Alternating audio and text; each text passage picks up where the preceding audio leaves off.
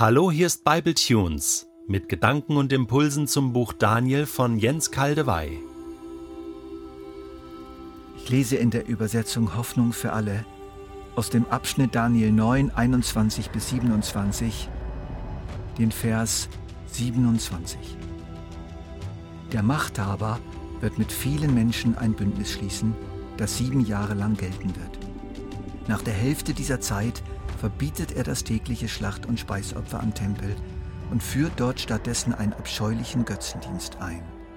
Doch auch dieser grausame Herrscher wird untergehen, denn Gott hat sein Urteil über ihn gesprochen. Eine verbreitete Deutung dieses Abschnitts sieht hier den Antichristen. Das liegt vor allem bei der Hoffnung für alle Übersetzung auch nahe. Ich hatte euch aber im letzten Bible Tunes auf die wörtliche Übersetzung der Elberfelder Bibel hingewiesen. Und stark machen wird er einen Bund für die vielen, eine Woche lang, und zur Hälfte der Woche wird er Schlachtopfer und Speisopfer aufhören lassen. Und auf dem Flügel von Gräueln kommt ein Verwüster, bis fest beschlossene Vernichtung über den Verwüster ausgegossen wird. Das passt eben auch sehr gut zu Jesus Christus. Er machte den alten Bund mit Israel durch sein Leiden, Sterben und seine Auferstehung stark, erneuerte ihn von Grund auf, und er ließ Schlacht und Speisopfer aufhören. Wie das? Nicht indem er sie verbat, sondern indem er sie erfüllte in seinem Opfertod. Der Hebräerbrief sagt uns glasklar in Kapiteln 5 bis 8, dass durch das einmalige, endgültige, für immer und für alle wirksame Opfer Jesu die bisherige Opferordnung ein Ende gefunden hat. So hat Jesus tatsächlich in der Mitte der Woche, der Zeitpunkt, der er starb, die Opfer aufhören lassen. Es ist aber offensichtlich, dass man nur mit einer neutestamentlichen Brille das erkennen kann. Für Daniel war das sicher noch verborgen. Und nun sind wir beim Geheimnis der letzten Woche angelangt. Ich bin der Überzeugung, dass diese Woche mit dem ersten Kommen Jesu angefangen hat. Dort hat die letzte entscheidende Woche der Weltgeschichte angefangen. Die letzte Zeit, die Endzeit, das Reich Gottes ist nahe. In der Mitte dieser Woche überstürzen sich die Ereignisse. Entscheidendes geschieht. Jesus stirbt und steht von den Toten auf. Damit beginnen die letzten dreieinhalb Zeiten, die Endzeit. Alles verdichtet sich. Genauso sieht es auch die Offenbarung des Johannes. Sie spricht bewusst von 1260 Tagen, 42 Monaten und dreieinhalb Jahren. Schaut doch einmal hinein, zum ersten oder zweiten Mal, in meinen 47. Bible Tunes zur Offenbarung des Johannes. Dort erkläre ich die Zahlen näher und fasse diese Erklärung so zusammen. Die Übersicht ergibt, dass die dreieinhalb 42 und 1260 zu den Sinnzahlen der Offenbarung gehören. Dabei beziehen sie sich auf den gleichen Zeitraum, auf die neutestamentlich verstandene Endzeit, nämlich auf die Zeit zwischen dem ersten und zweiten Kommen des Herrn. Besonders in Kapitel 12 der Offenbarung kommt zum Ausdruck, dass die verwüstende Zerstörungsmacht des Bösen, der antichristlichen Mächte, dann so richtig losgeht. Darum freue dich, Himmel, Freut euch alle, die ihr im Himmel wohnt. Doch wehe die Erde und wehe dir Meer, denn der Teufel ist zu euch herabgekommen, rasend vor Wut, weil er weiß, dass er nicht mehr viel Zeit hat. Und in Matthäus 13 sagt Jesus das wieder mit anderen Worten, mit dem Himmelreich ist es wie mit einem Mann, der guten Samen auf sein Acker säte. Eines Nachts, als alles schlief, kam sein Feind, säte Unkraut zwischen den Weizen und machte sich davon. Als dann die Saat aufging und Ehren ansetzte, kam auch das Unkraut zum Vorschein. Das Unkraut setzt den Weizen voraus.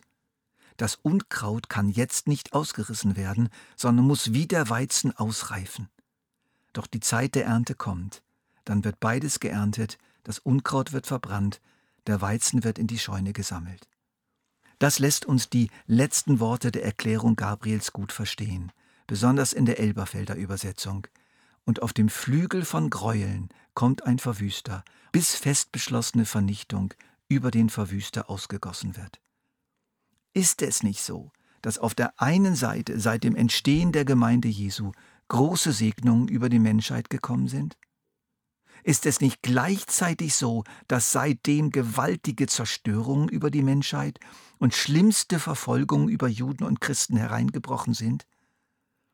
Der Verwüster war immer wieder am Werk in diesen letzten dreieinhalb Tagen der letzten Woche unserer jetzigen Heilszeit. Und ich schließe ja überhaupt nicht aus, dass am Ende dieser Zeit es noch einmal eine Verdichtung geben wird durch einen wirklichen physischen Antichristen. Aber wir haben in dieser Zeit den, der den Bund mit Gott stark gemacht hat und die unvollkommenen Opfer, die nicht erlösen konnten, gestoppt hat, aber auch den, der wie auf Flügeln von Gräueln kommt und immer wieder dagegen hält, bis auch er verwüstet wird. Welche Auslegung von Vers 27 hat nun recht? Wird hier der Antichrist beschrieben oder der Christus? Das ist typisch menschlich analytisches griechisches Denken. Entweder oder. Nur eines von beiden kann da sein. Ich meine, dass wir hier einen mehrdimensionalen Text vor uns haben. Je nach Blickwinkel sagt er das Gegenteil aus und je nach Übersetzung. Doch beide Auslegungen lassen sich begründen und das begeistert mich noch stärker für den Text.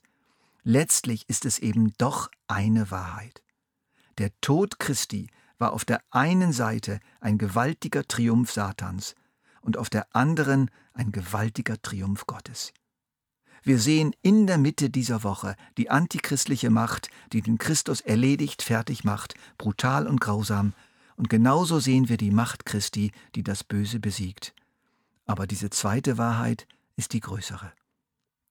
Ich lade euch ein, über dieses großartige Kapitel 9 und besonders über diesen Abschnitt 21 bis 27 zu staunen.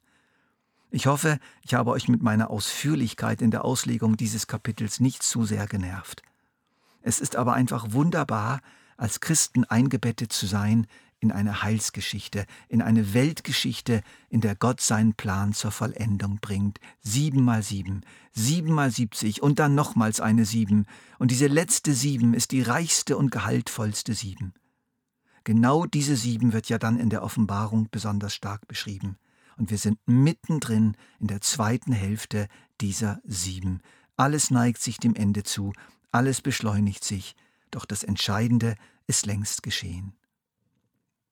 Diese Vision Daniels flößen mir persönlich Geborgenheit ein. Ich empfinde die Nachwirkungen bzw. die zweite Welle der Corona-Krise stärker als die erste große Welle.